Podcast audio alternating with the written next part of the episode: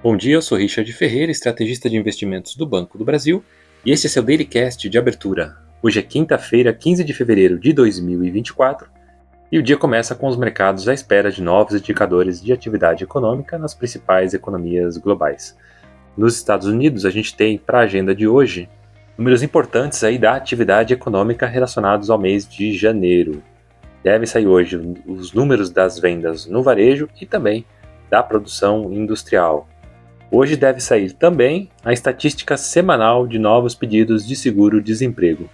No mercado financeiro, apesar dos números mostrarem uma resiliência da inflação por lá, as bolsas vêm operando em tom de otimismo, influenciadas por resultados corporativos positivos que vieram acima da expectativa. As bolsas por lá fecharam em alta na sessão de ontem. Dow Jones encerrou com valorização de 0,4%, o S&P fechou com valorização de quase 1%, retomando inclusive o patamar de 5 mil pontos, e a Nasdaq também apresentou forte alta aí de 1,3%. Na Europa, a gente deve ter a divulgação também de importantes indicadores econômicos das principais economias, destaque aí para os números da produção industrial de dezembro e também do PIB do quarto trimestre do, do Reino Unido, e o mercado fica na expectativa também por novas falas de dirigentes do Banco Central Europeu que podem dar aí novas pistas em relação aos rumos da política monetária do bloco. As bolsas europeias seguem o otimismo de Wall Street, Londres opera praticamente estável, Paris sobe 0,75%, enquanto Frankfurt sobe 0,6%.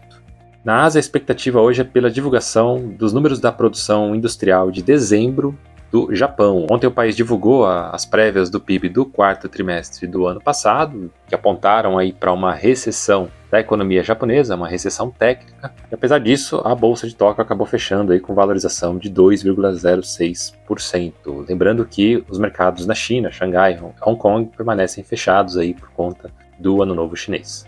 Aqui no Brasil, a gente deve ter hoje a divulgação do Boletim Focus, e o mercado fica na expectativa também pela divulgação dos números do mercado de trabalho formal, aí, as estatísticas do CAGED referente ao mês de janeiro.